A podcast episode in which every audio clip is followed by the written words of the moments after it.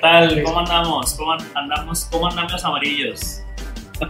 Oye, primero, no nos van a creer, pero fue, tuvimos por segunda ocasión un episodio fantástico. Sí, eh, yo creo que, no sé si fue el chef este del que hablamos tan mal, este, ¿cómo se llama? Chef Mauri. El chef Mauri, hijo de puta, o el Anonymous, güey, ya ves que en esas fechas salió. El Anonymous. Anonymous que pues por ahí les grabamos un episodio que estaba muy completo, muy este, no es por dárselos a desear, pero estaba muy, muy sabroso y pues no, no, resultó que no, desapareció. Eso es lo que pasa cuando tocas callos, cuando pisas callos del mundo de la farándula. Sí, ya vamos a tener que reforzar acá un poco la seguridad, ¿no? De nuestros que ponerle una, una cerca, unas púas aquí a las compus. Sí, los, nuestros, nuestros servidores de, de, la escuela pública. Pero bueno, bienvenidos todos. Este, después de este breve intro para informarles que el episodio anterior está perdido, como uno anterior que también ya se nos había perdido por ahí, ¿te acuerdas de los primeros? Sí, esa vez se perdió una parte del episodio, que fue cuando hablamos de, de, de teorías de conspiración que se apareció la, y se apareció la niña. Se perdió, se perdió todo y teníamos un programa donde hablábamos del chef este que, que se metió con la gente gorda y que ya el tema ya, ya pasó a segundo plano, ya nadie habla de eso. Sí, no, tuvo suerte hasta eso el güey de que la gente lo, lo olvidara rápido, este, porque pues bueno, vinieron otras cosas más interesantes, ¿no? Más densas. Eh, para empezar, pues vamos a dedicar el programa, ¿no? Como siempre, a un grande, Sí, esta vez, digo, la otra vez de hecho creo que no habíamos dedicado este programa o algo así. Tal vez nos dio la oportunidad de podérselo dedicar a un grande de la televisión y el cine mexicano que se nos adelantó en el camino esta semana. Sí, sí, sí, a ver si ahí con, con su bendición ya nos, no se nos desaparece, ¿no? El programa. El señor Héctor Suárez, que, que se murió esta, esta semana, a inicios de, de esta semana, eh, un gran, gran comediante que, tiene algunos papeles o, que hizo algunos papeles que ya no podrían funcionar en estos tiempos. No, imagínate. Imagínate ahorita si alguien sale así como niño negro imitando casi como chango, como su personaje este de Tomás, súper gracioso, la verdad. Es que eh, los noventas pues son nuestro lugar feliz, ¿no? O sea, no lo sabíamos, pero de repente eso se nos terminó, o sea, ¿cómo es que llegamos aquí? Y creo que aunque dicen que ahora hay más apertura y más, más de todo en la televisión, creo que antes al ser nuevas cosas y empezar a romper como, como con todo este pasado del PRI y de, y de Televisa de antes, había programas todavía más cabrones que, que se permitían jugar o caminar como en esta delgada línea del nos vale madre, ¿no?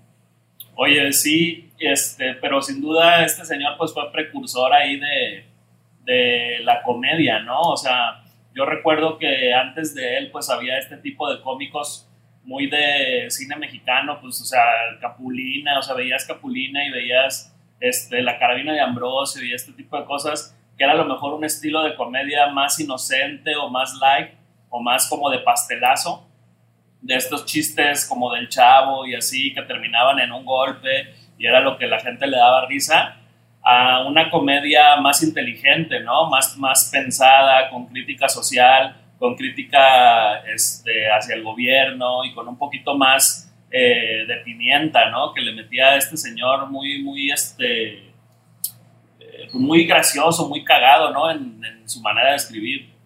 Sí, que, digo, hacía lo mismo un, un niño negro alburero inconscientemente que un doctor completamente borracho siempre. Este, un gran personaje.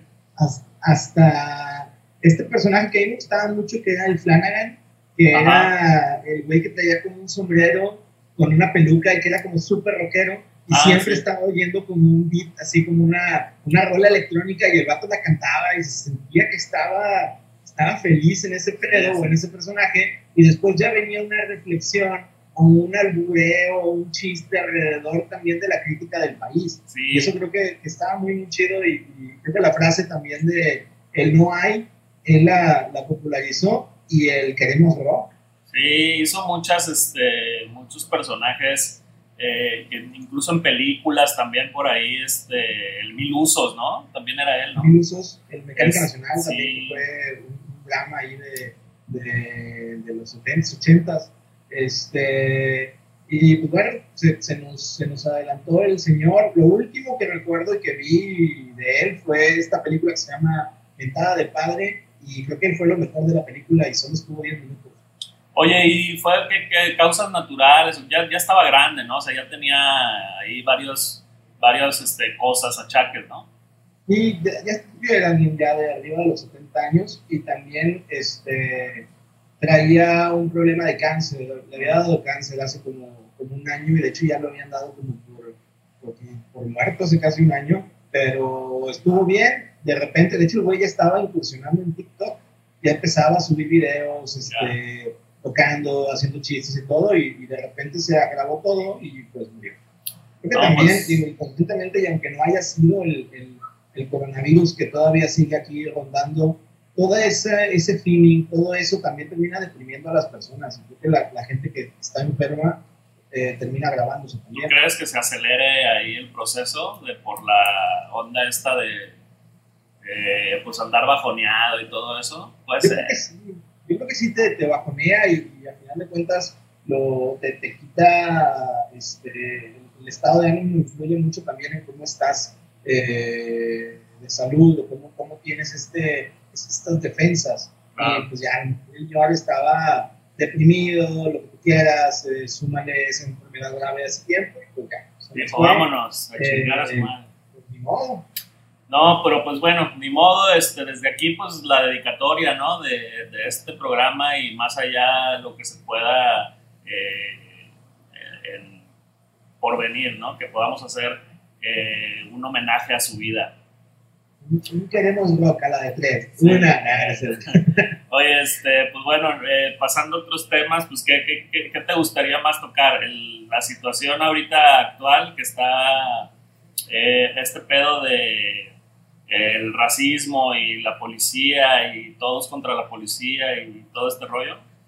Yo creo que me, me gustaría hablar de este otro fenómeno que, que no tiene nada que ver con, con, lo que está pasando alrededor de lo negativo de, de, la policía y todo eso, que es la película de Netflix que se llama Ya no estoy aquí. Sí, yo también. Es producida, eh, producida por Netflix y que acaba de ser estrenada hace, hace una semana. Oye, espérame, pero, pero mira, hagamos algo, porque creo que también es, es importante tocar ese tema, digo, a, a, pesar de que ya mucha gente está hablando de eso, a pesar de que hay muchos movimientos y hay muchos espacios donde pueden ir a informarse y pueden este, pues conocer realmente lo que, lo que está sucediendo en, en diferentes ciudades, ya no nada más de Estados Unidos, sino que también de este lado eh, se han iniciado protestas y ha habido también incluso víctimas eh, mortales de este, de este problema eh, pues, interracial y contra la policía y todo eso. Desde acá, pues bueno, sabemos que no es una plataforma como para criticar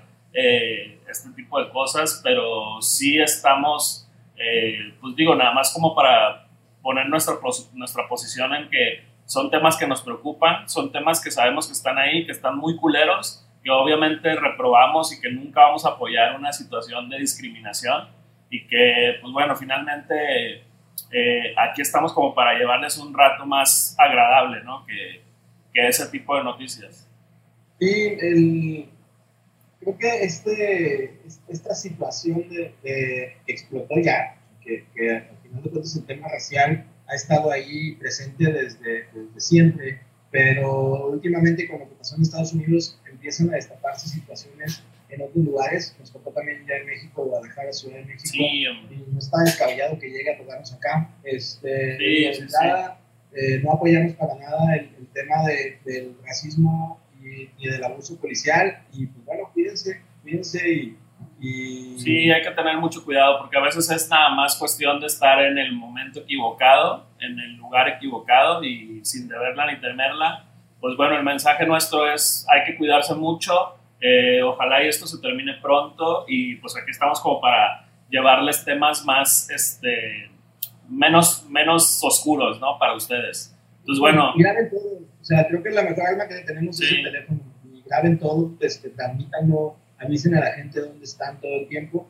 Y si ustedes son testigos de alguna situación que está, está mal o que, que a alguien ahí, este, grábenlo y, compartan Sí, sí, no hay que dejarse, no hay, no hay, que dejarse también. Pero bueno, hablábamos de, empezabas a hablar de esta película de, este, ya no estoy, ¿sí, es sí, sí, sí produjo Netflix?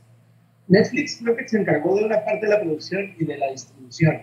Bueno, más bien después de todo el ciclo de festivales ya le dio una plataforma a la película que no tuvo una, una salida comercial, se fue directamente a, a ahora sí que a streaming y le dio muy bien. El director se llama Fernando Frías, Frías de la Parra. Es un chavo de, de, la Ciudad de México que vive en Nueva York y que le interesó mucho todo este fenómeno que sucedió cuando fue la guerra contra el narco que todavía seguimos, que inició Felipe Calderón.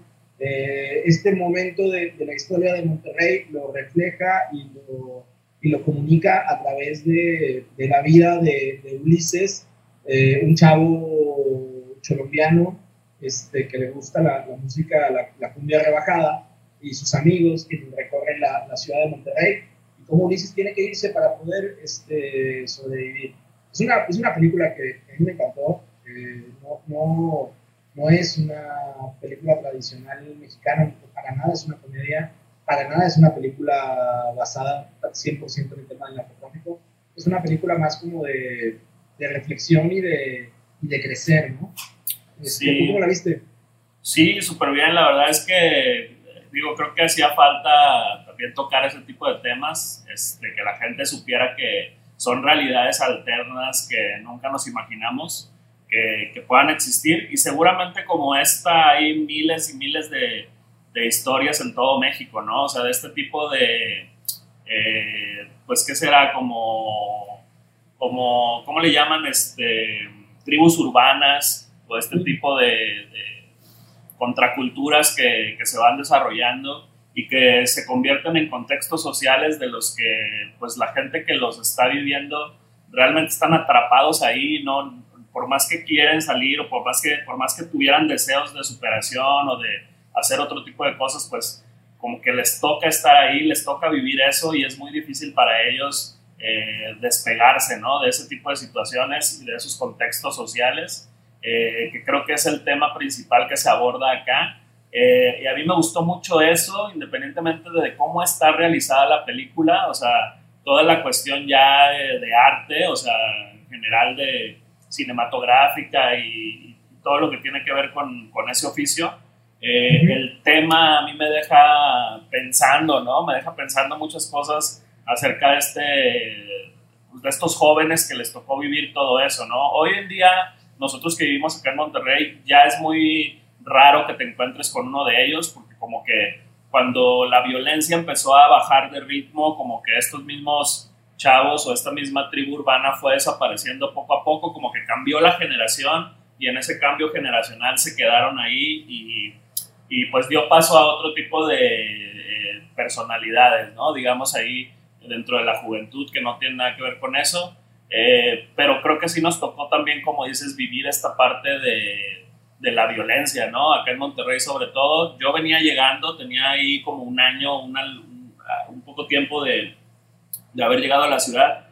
Y me acuerdo que al verlos, pues lo primero que te transmiten es miedo, ¿no? O sea, es, oye, pues no sabes si te van a, si te van a hacer algo, porque cómo, es, cómo se visten y cómo se expresan y cómo hablan y, cómo este, la música que les gusta y su estilo de vida, pues lo primero que haces es como tener cierta precaución y te da miedo de que te vayan a hacer algo y así, ¿no? Pero pues cuando ves esta película entiendes un poco de su contexto y del por qué, este, tal vez ellos no quieren, o sea, no, no querían hacerlo, no, no, no era lo que más les gustaba o, así, pero sin, sin embargo tenían que entrarle a esos desmadres porque pues era el, era el lugar que les tocó vivir, ¿no? Entonces, creo que eso es algo de lo más cabrón que me deja la película, además de haberla disfrutado tanto que, o sea, después de verla dos veces, sigo pensando en cosas que, que, la misma película trae y disfrutando ese tipo de, de, de, cosas que ahí te presentan, ¿no? Lo padre es que la película ha generado como temas de conversación desde la gente que la ama hasta la gente que dice no me gustó para nada, pero digo, hay dos puntos y ambos son válidos. Tú puedes decir, me encanta y alguien puede decir, este, no me gusta. Sí. El punto que yo es cuando alguien dice, así no somos en Monterrey, eso es un insulto para la ciudad. Que eso me tocó verlo hoy eh, de parte de, de, un periodista que es el director de Deportes del Norte, hoy subió un tweet en donde hablaba justo de eso, de que para él esta película no representa lo que es Monterrey, porque Monterrey es una ciudad eh, muy parecida a sus equipos de fútbol, que son ganadores. Dijo, ya no estoy aquí, es un insulto para Monterrey. Oye, mucha gente lo, mucha gente lo retuiteó, ¿eh? mucha gente lo estuvo apoyando y lo estuvo poniendo incluso en sus perfiles, este, que también se me hizo una pendejada, este, pero bueno, pues sí, como dices. Que lo, que lo, pusieron por, por este, pero lo que sí es que es, es un poco extraño que, una persona con, un periodista sobre todo, déjate que sea de deportes, es un periodista que estudió, que tiene una carrera y todo, no entienda los escenarios o la existencia de diferentes realidades en una ciudad. Este, creo que eso es lo que lo, que lo vuelve, la ignorancia hablando. Y a final de cuentas, la, la, película también nos ayuda a generar esas conversaciones. Y afortunadamente las opiniones de, de, la mayoría del país han sido que es una increíble película. Eh, eh, incluso ayer Guillermo del Toro ya habló de ella y, la recomendó. Ah, y eso siempre está bien, porque creo que el que un ganador del Oscar eh, eh, como él hable de esta película tan positivamente, obviamente le gana la mano al, al escritor de chismes de deportes del, periódico El Norte. Claro, y que se termine esta, esta onda también que se daba mucho antes, eh, en la que si alguien hacía algo más chido que lo que tú haces o alguien hacía algo tan chido como para competir a lo que tú haces, le tiraban mierda como para que no para que no saliera, ¿no? O sea, en lugar de apoyarlos, le tiraban mierda para que ahí se hiciera una competencia, este, pues gacha, ¿no? Y acá Guillermo del Toro, como dices, pues muy bien, apoyando, este, pues, pues realmente una obra que vale mucho la pena, ¿no? O sea, y sobre todo por el mensaje que, que, te deja también. También, digamos, no, todas las películas tienen que, que representarte específicamente a ti las películas tienen que comunicar y tienen que transmitir cosas. Que tú empates con ellas también tiene que ver con tu labor de espectador. Este, creo que es una, una película muy valiosa y sin ningún problema me atrevería a decir que es la mejor película mexicana en lo que va del año. Este, digo, hemos tenido un año de contados estrenos porque, pues, coronavirus, pero este, es una película que me gustó mucho.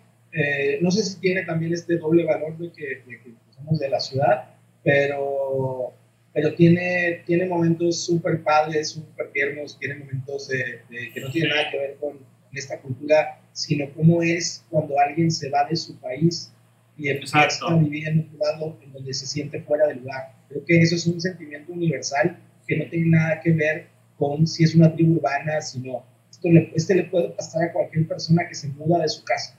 Y creo que eso es lo que, lo, que, lo que tiene esta película está llena de verdades universales y eso hace que empate y se sienta humano. Este, pero bueno, está en Netflix, yo la verdad este, la, la, disfruté bastante eh, y he, he, vuelto a ver fragmentos de la película que me encantan. Me gusta mucho la relación de, de Ulises con los niños, es, con los que trae en su banda, cómo los cuida, cómo los trae. Pues es que, están de vagos por la ciudad pero no estaban haciendo mal, estaban caminando, estaban... Sí, pues es que te digo, es, parte de, las, de lo que les toca a ellos hacer, ¿no?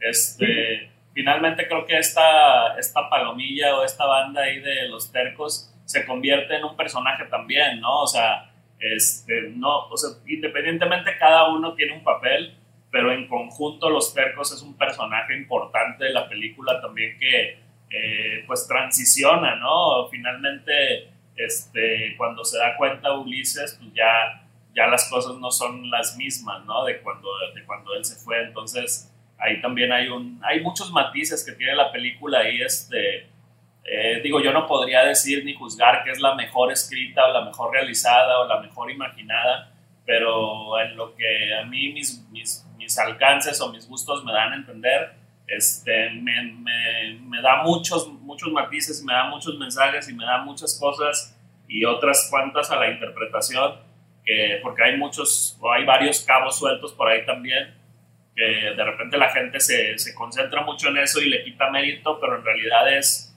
güey, te lo estoy dejando para que también tú te imagines algo, ¿no? O sea, complétale ahí tú la historia, como te hubiera gustado, que eso de ese cabo suelto en particular, eh, a dónde te lleva, ¿no? Y piénsale que a lo mejor puede ser una realidad alterna o algo así, ¿no? Pero, pero sí, como dices, los chavitos estos de la, de la pandilla, que otra cosa que hay que mencionar es que el casting, eh, que ahora son actores, pues no eran actores, ¿no? O sea, realmente se, se metieron acá a los barrios, este, pues más este, recónditos y peligrosos, ahora sí que a buscar a, las personas que empataran bien con los personajes que ellos querían eh, o que necesitaba la película para, para contarse, ¿no? Para ser contada. Y eso también creo que le da un valor mucho más este, auténtico ¿no? a, la, película y por eso se siente así ese tipo de, de, actuaciones porque realmente son chavos que, que, de alguna forma les tocó vivir ese contexto ¿no? en algún momento.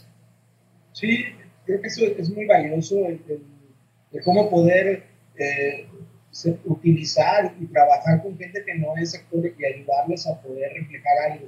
Este, la verdad la película es súper buena y y una cosa que me puse a pensar ahorita es, creo que la gente que, que, que, no le gustó, que, que la cuestiona y todo eso, se quedó con la idea de que Monterrey tenía que ser reflejado como la película inspiración de Ben Ibarra, en donde está el, el, el Paseo Santa Lucía llena de velas y todo eso. Eso es lo más irreal. Este, pero bueno, es una gran, gran película que está en Netflix y ojalá gane los premios que se merece porque este ya, ya, ya ganó no ya ganó ya ganó este premios del cine de Morelia no festival de cine. Sí ganó Morelia ganó el, festival de Cairo y ganó otro festival por allá este en, Europa. ¿Crees, que, ¿Crees que esta película tenga madera para ir a los Oscars? Yo, yo sí la propondría a nivel México este año, sin ningún problema. Que pase no lo sé, pero sí es una película que, que sobre todo con esto que, que, declaran los cineastas como, como del toro, le están dando cada vez más foro y sobre todo este, eh, el lobby y empuje para poder ir a, algún festival. Ahora, quién sabe si vaya a haber Óscares, o sea, todavía falta pero, Por ejemplo, eh, yo lo que veo es, eh, puede ser un gran año o puede ser el peor año para que haya salido, siendo un material tan, tan chicón. Imaginemos que es un, imaginemos que se merece un Oscar, ¿no? Pero, digamos, el año pasado gana, fue cuando ganó Roma, ¿no? O el antepasado. No, el antepasado. El antepasado. Y luego eh, se me hace muy... este año, este año que fueron los de primero, ganó Parasite. Ganó Parasite. Entonces, siendo una película extranjera y luego otra película extranjera y luego otra película extranjera que le, que le pudieran dar como muchos premios, ahí sí ya siento que la academia como que se le va a dar un poco de frío, ¿no? Puede ser, pero también este año va a ser un año muy, muy raro por todo el tema de, del coronavirus. De hecho, yo tengo una idea ahí que puede ser un poco loca, pero este año que no va a haber unos estrenos tan, tan buenos, deberían de tomar un break y sí hacer los Óscares, pero que fueran como los Óscares de los Óscares. Y entonces pones a competir mejores películas o sea, una, mejor película contra mejor película. O, sea, un All-Star Game. ¿Eh? Un All-Star Game. Sí, algo así, o sea, digo, si, si ya no puedes esperar nada, pues se puede hacer algo en línea muy divertido con eso. Tal vez, sí, es buena idea, podría estar bueno, podría estar interesante ahí, este, ¿qué, qué, qué película pudiera como ganar más, este, votos, ¿no? De la gente. Sí, a lo mejor la gente dice, no, la mejor película es Casablanca pero en su año ganó. Pero ¿qué pasa si la enfrentas contra otra película? No, pues gana, gana Titanic, ¿no? Entonces tienes otras, otra competencia muy diferente. A lo mejor es como un mundial y van avanzando. Yo digo que gana Titanic todo, ¿no? O sea, todo.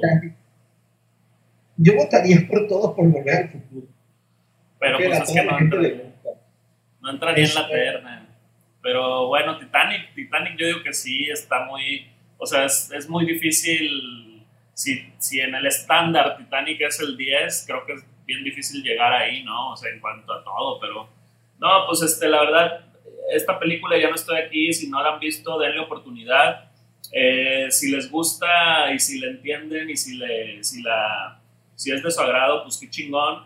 si no les gusta, tampoco se claven mucho en que pues es el retrato de una sociedad que vivimos y que México y que Monterrey y que eso vale madre, güey. O sea, aquí lo importante es el, el mensaje y el esfuerzo de un equipo eh, casi casi independiente, un director eh, pues relativamente nuevo, este, todo este mérito que, que se lleva al formar a estos artistas jóvenes que también le está dando chance a una nueva generación de, pues, de brillar, ¿no? Y de explotar su talento. Y en ese sentido creo que el mensaje también es que todos podemos, ¿no? O sea, a todos nos puede llegar una oportunidad. No hablo de ser, no hablo de ser este actor eh, ni estrella de cine, pero así como a ellos les llegó esto y lo aprovecharon, o sea, a todos nos puede llegar una oportunidad de cualquier cosa, ¿no? Y de lograr eh, hacer lo que en algún momento ni siquiera nos imaginamos, ¿no?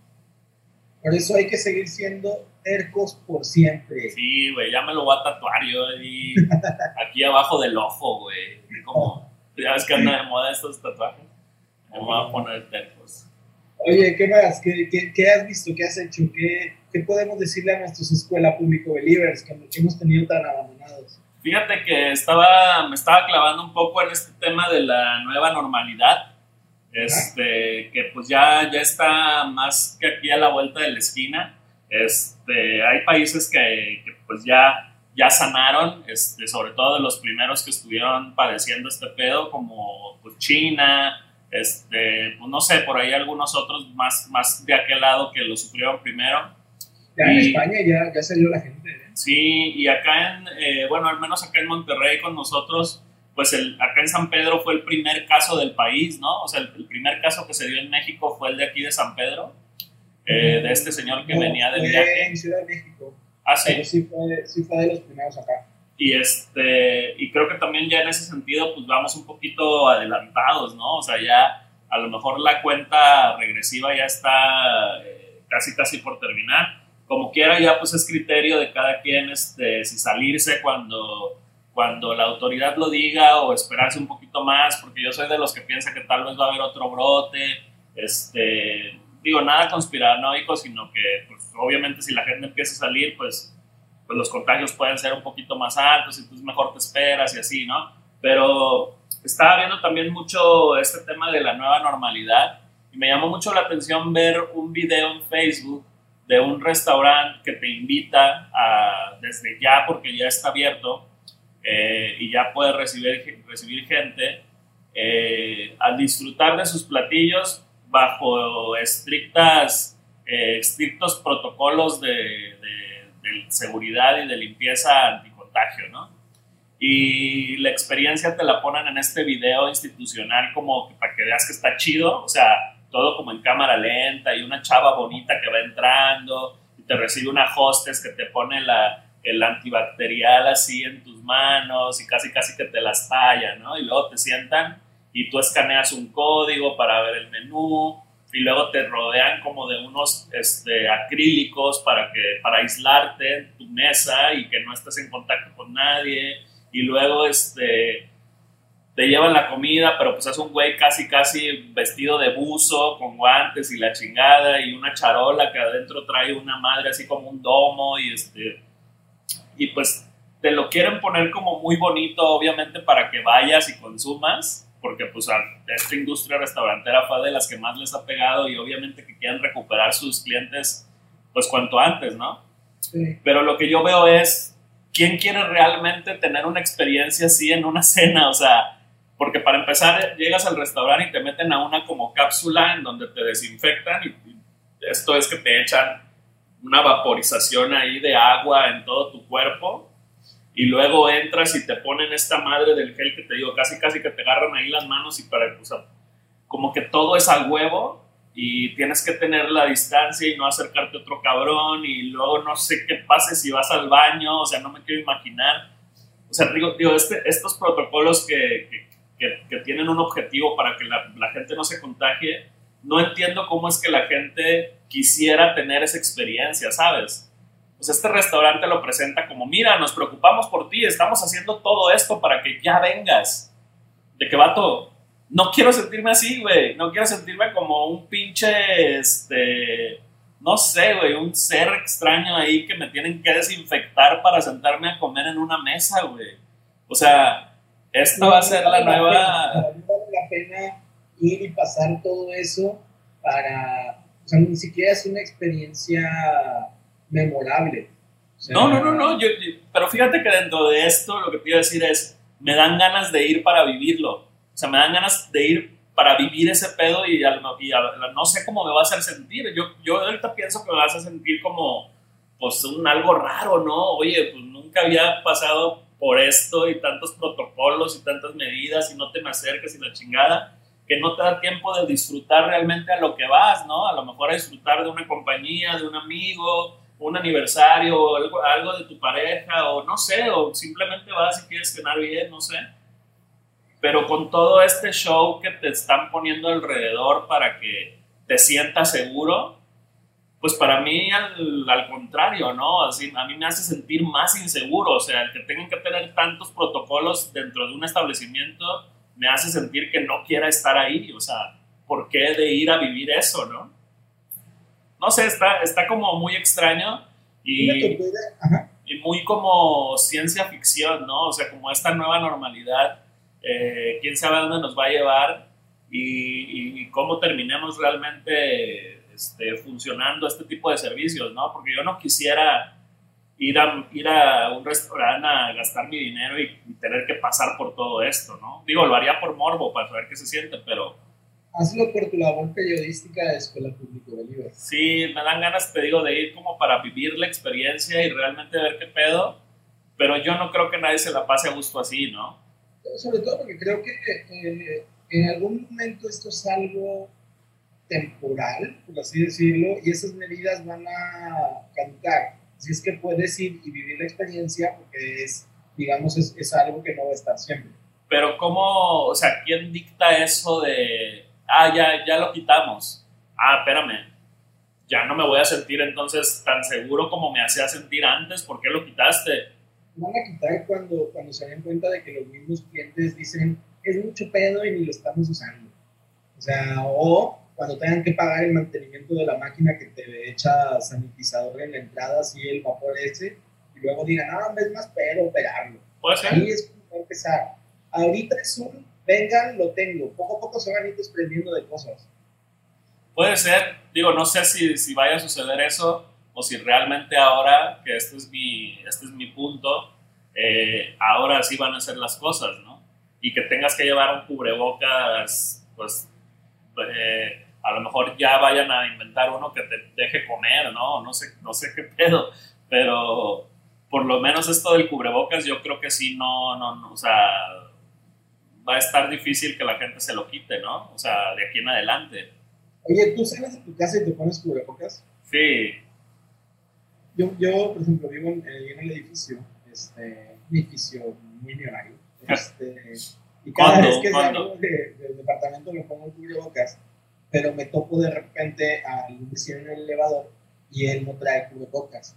Y al verme a mí siendo un, un inquilino responsable, él te disculpa automáticamente, güey. O sea, me ha tocado varios y me piden disculpas de, no, es que tengo en el carro, se me olvidó. Como que se apenan muy cabrón, güey. Sí. Y a la vez siento bien, de, lo miro desde mi pedestal, este, y obviamente le digo, no te preocupes, pero Sí, sí no, pero Es, que, es que sí es como ya una nueva normalidad eso, ¿no? O sea, ya, ya también vi por ahí este, en Instagram eh, compas de nosotros que hasta ya se pidieron sus cubrebocas de, como de marca, ¿no? O sea, como, ay, es que estos están más padres porque ajustan de acá y de acá y están más fresas. De que, órale, pues sí, está chido, ¿no? Digo, eventualmente eh, yo creo que cada quien irá escogiendo, como alguna vez platicamos, un cubrebocas que vaya con, con su personalidad, ¿no? Sí, ¿no? Este, y, aparte de eso, eh, así como un buen vino, uno que vaya con... Porque hay gente que a lo mejor dice, bueno, no, me costó un chingo este cubrebocas, pero es súper incómodo, o da mucho calor, o pica, pues entonces no va, no va con él. Y uno así, súper desechable, con madre, dice, bueno, mejor me compro una caja a la semana y, me funciona muy bien, no lo sé, a lo mejor eso es mucho tiradero, pero... ¿Crees que vaya a haber cubrebocas? Este, encuentren uno, haremos una, una, búsqueda del mejor cubrebocas comercial Este, este un, top, un top de cubrebocas. ¿Crees que vaya a haber cubrebocas para boda? Eh, sí, primero que nada, va a haber cubrebocas para boda, pero también va a haber cubrebocas chistoso de boda. ah, el que reparten ahí el, como prop, el que reparte el grupo. Exacto, de repente van a haber unos cubrebocas que tienen bigotes. Una lengua así con piercing. Exacto, güey. Ese es el siguiente paso, porque si algo tiene nuestra sociedad es que las bodas sacan y no van, güey. Las bodas no se detienen, güey. Pero yo creo que sí va, sí va, sí va a haber, este, digo, en el guardarropa de cada quien, ahí vas a tener un cubrebocas como acá más este, sofisticado, ¿no? Como satinado o algo así como para... hoy tengo, tengo boda, hoy tengo bautizo, tengo bautizo, déjame pongo este. Este, el, de fiestas patrias ya, ya, va a venir. Ajá, el de temporalidades, temporalidades también va a estar bueno. Este, y sí, está padre, te digo, yo, yo pienso mandar a hacer unos ahí nada más como para, para repartir ahí entre, entre, entre los amigos, que traigan ahí algún dibujillo o algo.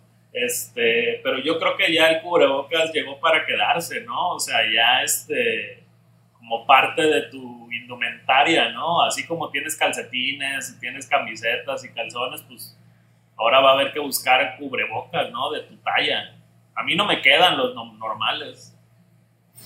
Yo, eh, la otra vez compramos unos y, no me quedó con mi prominente papada, pero ya después ya encontré otros que sí están muy chidos.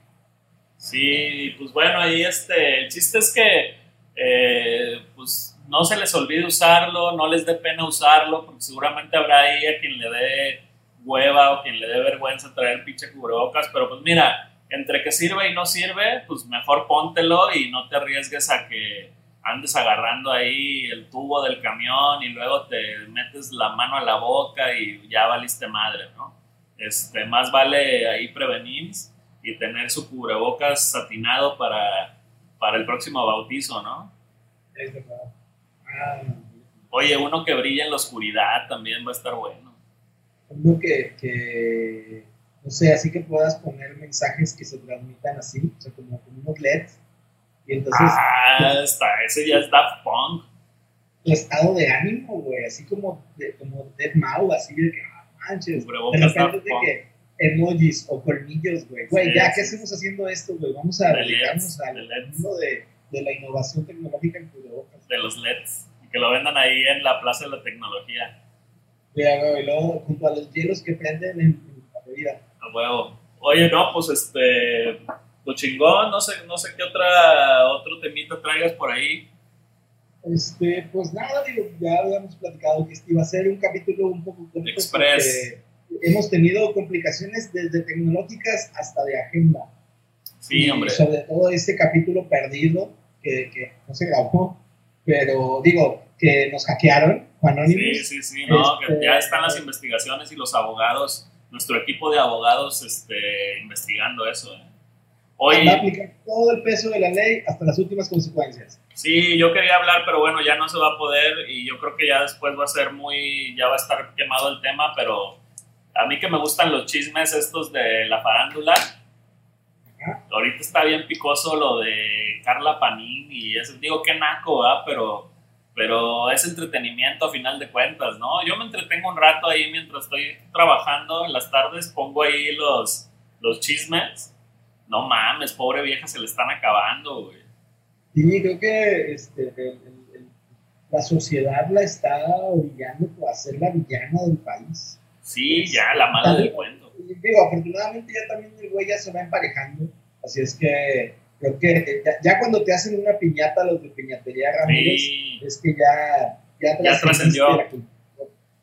Sí, pero bueno, ahí, este, pues ni modo, ya le tocó, ya le tocaba, este, por andarle bajando el marido, ¿no? A la, a la mejor amiga. Pero bueno, esperamos que la hayan disfrutado este episodio. Eh, volveremos a hacer el esfuerzo para llevarles a ustedes nuevos eh, episodios más adelante. Y pues nada, cuídense mucho, este, cuiden a su familia, cuiden a los demás, cuiden a sus amigos y pues qué más. Queremos Saludos sí, que, Suárez. paz descanse ahí, que, que nos bendiga este episodio. Vámonos. Ahí se ven. Bye, bye. Bye.